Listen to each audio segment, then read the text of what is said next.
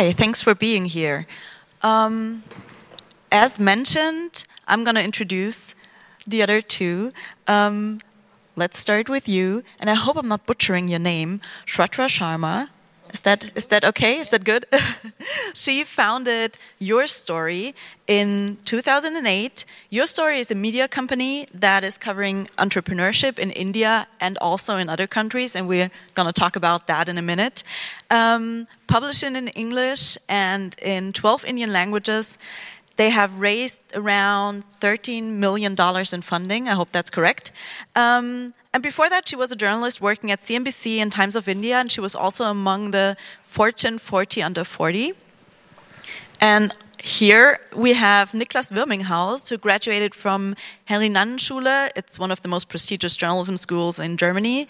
He then worked as a deputy managing editor um, at Gründerszene, a website covering startups, and is now an editor at Capital, which is a business magazine here in Germany. He has covered like everything from net neutrality to fintech to media and is an expert on startups, as we will hear, hopefully. Um, Shradha, let's start with you. Can you tell me a bit about how starting your own company has changed your view on entrepreneurs and also how you're covering startups? Uh, thank you so much. Uh, just uh, one to clarify, you were right on my introduction, uh, but uh, I haven't raised 13 million. Uh, right now, I've raised eight and a half million, but I hope uh, it becomes 13. Just to clarify on the number. Uh, uh, you know, for me, in I was a journalist in Times of India and CNBC news channel in India, and uh, when you write about people.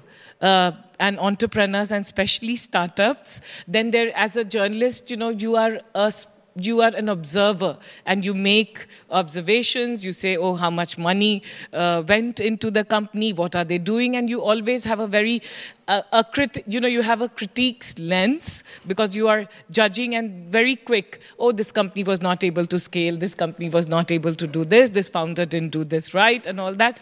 But I think it changed for me when you become an entrepreneur yourself.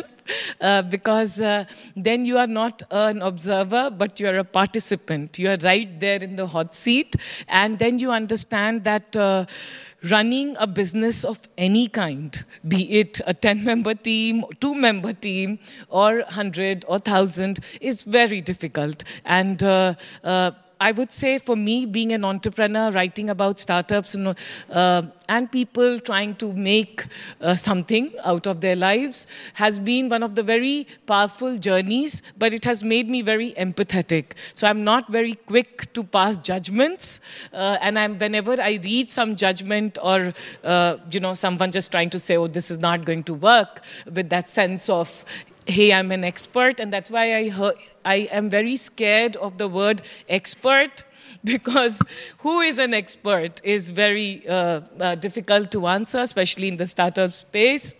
So, to yeah, so as a founder today, having written stories of 72,000 uh, entrepreneurs, I would say what comes to me very easily, hopefully, is empathy and understanding that it is very hard, very lonely, very dark. Besides the glamour and the light, it's not an easy life. Uh, so that's what I have learned founding your story. Niklas, are you empathetic covering startups? I mean, it's, a, it's a good question. Um, and it's it's rightfully that you you question the the word expert. Uh, can a journalist be an expert who has never worked for, you know, for a internet site, which is in my case, part of true because Gründerszene, the online magazine, was a startup in the beginning, exited to Axel Springer to a big publishing house. But um, I, I know the feeling that the money maybe won't last till the end of the year, that you have to lay off people. Um, it's a tough life. Um, on the other hand, I think um, it, it's a fine line. You have to be sympathetic towards uh, founders, and I usually say um, the most important thing is if they fail, don't be, uh, don't judge them for like trying. Yeah. Judge them if they made mistakes, especially if they were maybe not very honest.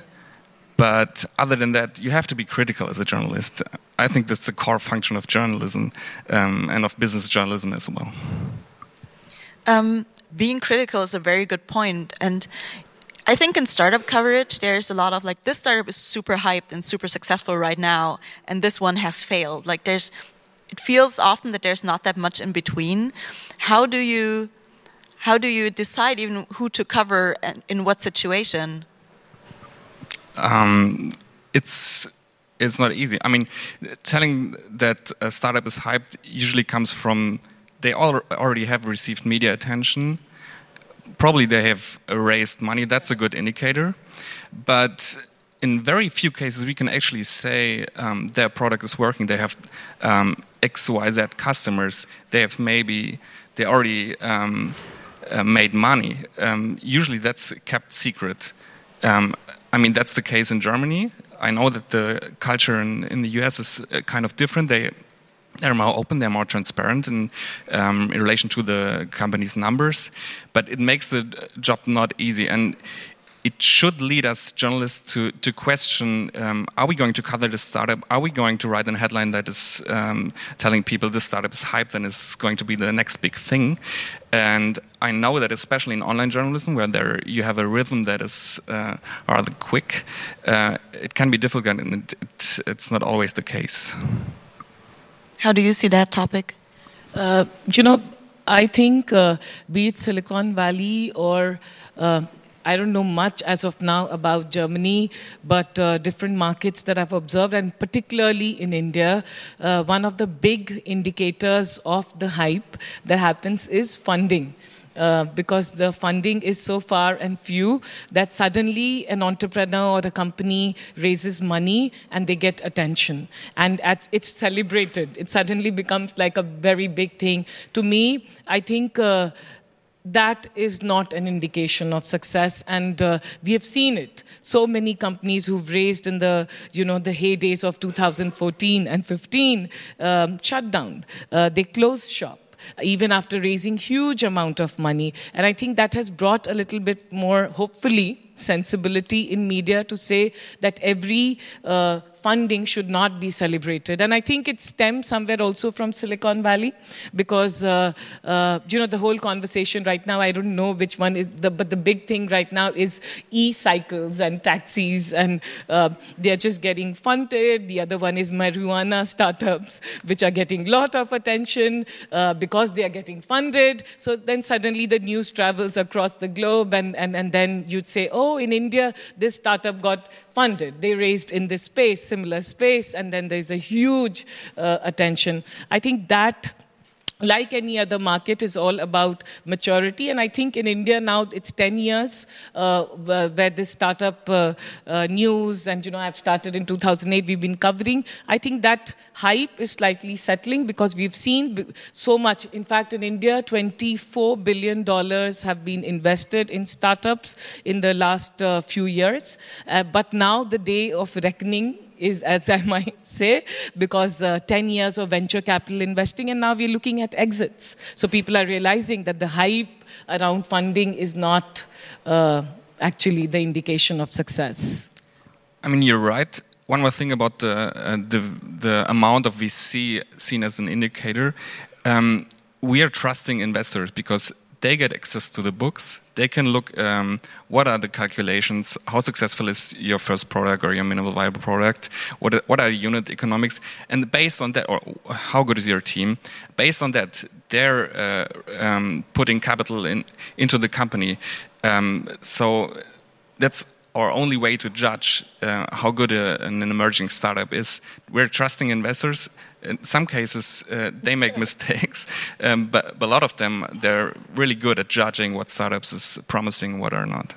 Uh, you know, I would, uh, I agree with you, but I slightly differ. I don't trust investors because world over, the startup market would have been very different, be it in Silicon Valley or it's more, or in India or wherever.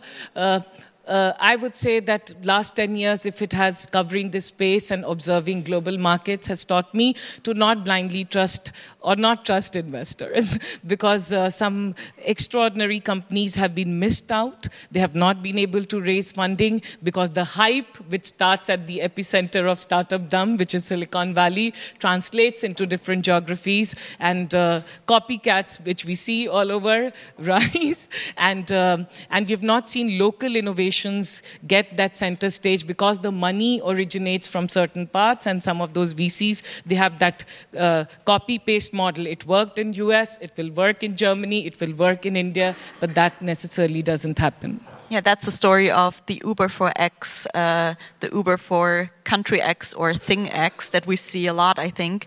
Um, and we just talked a bit about exits, and one big exit in India that is on the horizon is a Flipkart. For those of you who don't know, Flipkart is like an online store similar to Amazon. And right now, both Walmart and Amazon are basically bidding um, to buy part of the startup or all of it, which will be like if it happens when it happens it will be a huge story worldwide. Um, and i'd like to hear what you think about this whole thing. Will one of them buy flipkart? What do you think? Yeah, uh, I think there is no other option, but there will be some buying happening. It's just about valuation and uh, pricing because uh, Flipkart has raised a lot of uh, venture capital money, and I'm sure all the investors would like. Tiger uh, has been one of the early investors, so they would look at exit and at a good pricing. So it's in a good position. From one lens, if you see, it's a good position because both Walmart and Amazon are vying to buy Flipkart. But if you ask me as an Indian, as an observer of Indian startup ecosystem, one, I'll be very happy because there'll be huge exit. That means more money coming into the startup. You know, with Indian economy, GDP at 7.3%, we're saying we're the fastest growing economy in the world. That means that there'll be more more external capital coming. But if you ask me as an entrepreneur, I would say I had wished that Flipkart had existed and survived on its own uh, uh, uh, rather than getting acquired because uh, um, uh, that is a journey uh, which in India, like, you know, Indian retail is like in billions, and I think uh, uh, it's a huge, huge market. So the question for me would be that could Flipkart have sustained without the acquisition also? So there's two part to it, but to from a startup landscape, I think India will become extremely attractive once this acquisition happens because there is uh, there's a lot of money waiting to again get into the Indian market after this. It will happen. Yeah. Um, I'd like to talk a bit about like what is similar in both markets and what is like different. We talked a bit about copycats. This is something we also saw in Germany. Um, I'm, I'm not sure who of you is familiar with Rocket Internet, but they are a big investing company that have been known for basically doing those copycat models, like finding US startups mostly that are super successful and rebuilding them for the German market. Um, there was also a lack in funding over in the past few years. I think that's gotten better, but I'd just like to know like, how you see the market evolving in the past couple of years until now. Niklas, if you want to take that first. That's a big question. um, I mean, let's start with the copycat um, perception. I know that uh, the German startup scene has been described by, by this term a lot in the, in the last couple of years. It has gotten better. Um, I never really bought into that notion um, for two reasons. One is, I mean, even US founders copy. Look at Mark Zuckerberg. The, basically, what Facebook does in innovation is uh, uh, copying ideas of Snapchat, for instance, Snapchat, um, so, and nobody's really getting angry about that or like leaving Facebook. Second, I think even in copying an idea and um, transferring it to another market and executing this idea in a in a successful fashion, there is uh, this is uh, not easy, and um, it's also innovation. If you can create a process or a business process or market a product differently for a different audience, um, and you get that right, and that's why. Um, I mean, Rocket has its problems, but they, there are probably other problems than relying on the copycat models for too long. Um, there, Right, capital. Um, so I think it's had, it has gotten better. There's uh, more VC money around in Germany, but we're far from the level of um, VC money that's um, around in the, in the US. So I think we're like at 2.6 billion euros per year, which is probably less than a funding round for Uber. Um, we have an ecosystem by now that hasn't been around um, 10 years ago, which is good. So there are local investors, um, there are founders that um, sold their company, got money, and are now reinvesting in, in, in young founders. There's uh, heaps of experts and telling startups what to do.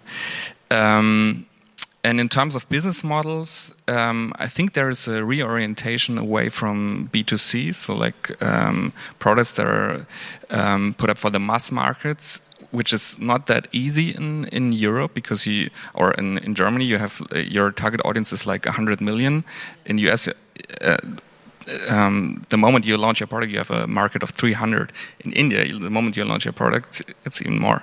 Um, so a lot of founders are looking at B2B, so they're marketing to enterprises, um, build software, um, use the the um, capacities of engineers that we have in, in Germany a lot. So that that's a trend that I see a lot. YourStory has also started in Germany last year. Um, and probably your perception of the German market has changed through that too. I could imagine. Can you can you tell us a bit about that? What did you think about the German startup scene before you really went into it as well, and now? Uh, you know, so for me, it's just uh, learning. I wouldn't say that I know much at all uh, about the market, uh, except that we've been talking uh, a lot to uh, people. And just day before yesterday, I met an investor uh, Noel Joe. Um, he's just started. He, his fund is in Munich, and they've moved. They just launched uh, in Berlin. And I was speaking to him and understanding that what has been the exit in the market. And I think he said a very relevant point uh, that his fund is doing well, and, and investors here in German market are getting returns, uh, and and that's why the scene will grow more because the returns are happening. And one very important thing is that when it comes comes to returns and exits, we are always thinking about billion dollar or billion euro exit. But uh, the interesting point is that if companies have raised 8 to 10 million in the range of max 8 to 10 million dollars and if they're getting 60 to 70 million dollar exits or 100 million dollar that's a huge uh, uh, uh, exit an amount and those kind of things have started to happen in germany so according to him and he's an investor investing quite a lot here. So he was saying that uh, uh, he thinks that the market is really going to grow and more money is going to come here.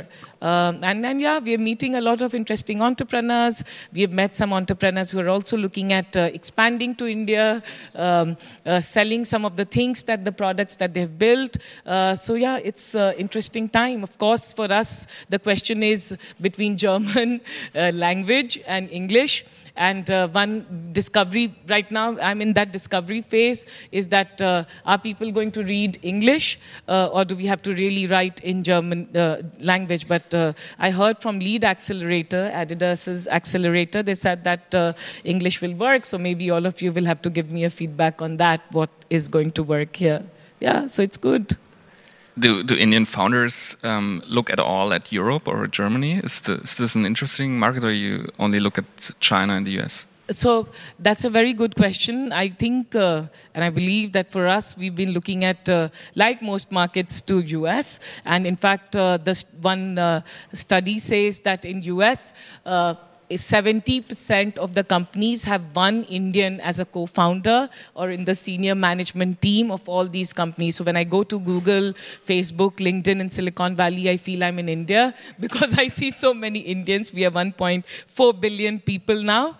Uh, so, yes, we look at uh, uh, US a lot, not as much at China because China is a, we are a democracy, China is closed, uh, but China has a lot of things to uh, teach because uh, uh India today has 750 million mobile users, and most of the uh, mobile use, people have not seen laptop. And China also had the similar journey. Uh, so a lot to uh, learn from China, but India looks at US more. But I hope with YourStory, Germany, we are able to change that uh, and say that, hey, let's look at collaboration uh, uh, with Europe. Let's look at, let's figure out, rather than just looking at US.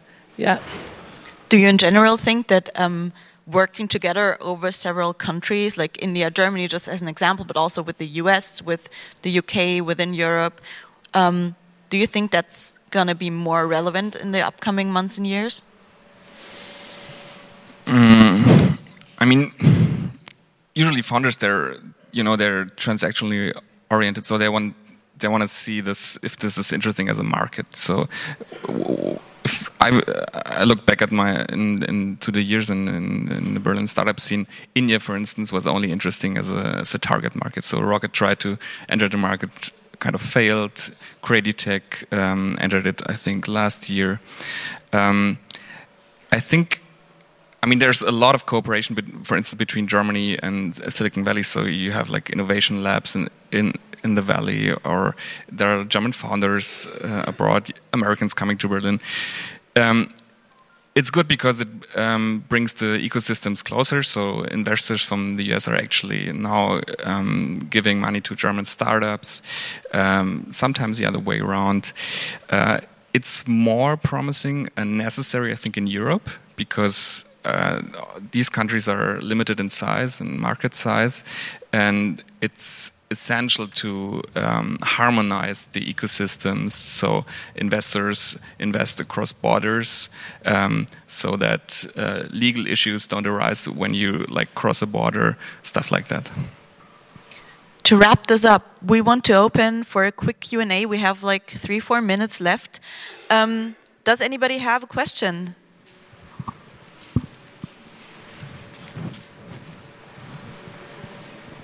Do we have a mic or? Thank you. Hello. Uh, so, my origin is definitely Indian. I look like one, anyways. And uh, we are located in LA. So, we cover both Indian markets, US markets, and we have a startup in Germany. Now, your question, according to the biggest constraint that we find, and we figure out the reason that why India looks more at the US is, is it potential of the buying power for the customers or people are more easy like to you know to listen to a call or to get into a product? That's one thing. And probably the taxations are more liberal in the US compared to Europe. Like you have to go through multiple compliance like to setting up a company takes one day 24 hours you're up and running. In Germany it will take you probably a month and then you go through a bunch of hassle and then people are like will I focus on this or focus on there? Like, I think, is it like, you think there has to be a change in that? What you, uh, what's your perspective? I mean, this is a complaint that uh, comes up like all the time and for years.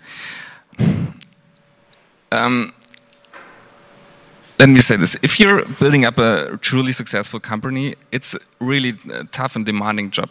I mean setting up a company is a really easy task even if it takes like 20 or 30 days. Come on you can you can make it. I mean so uh, people are always complaining about uh, that it takes too many days to, to, found a company. I don't think it's that difficult.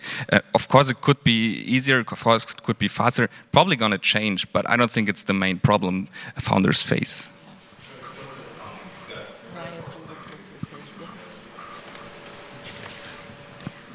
Anybody else? Over here. Handsome guy.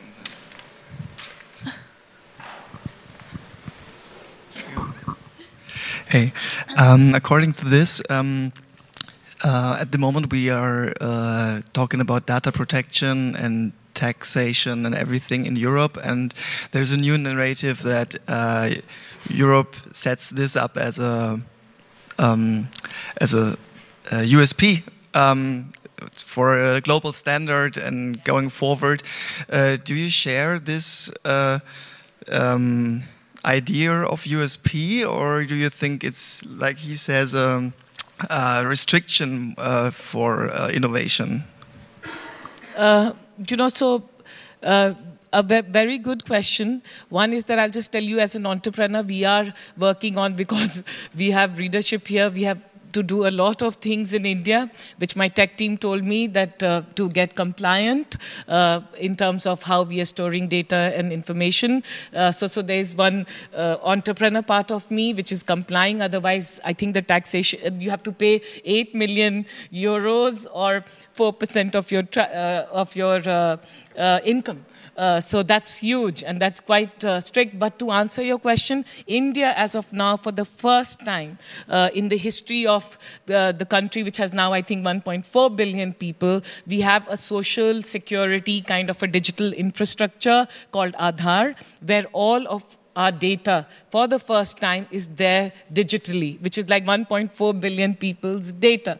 To me, as the citizen of this country with so many people, data is very important and having control over my data and my data is not misused is very important. So this whole narrative which has come uh, which is about having access to your own data and a little control where my data is not used to uh, make a fool of me is very important. So i look up to actually europe because uh, that standard that they are setting is important. And somewhere uh, a little discipline is required across the world and especially in countries countries like India, where we have so many people with so much of information online, who is going to access that? How is that going to work for us? Who controls that? Right? So, those things, uh, actually, by setting this dialogue, it is important that it percolates across the world. And uh, it's not like two, three companies in the world who are controlling uh, what my and shaping my opinion. Yeah, so I agree, and I don't see that as a deterrent at all.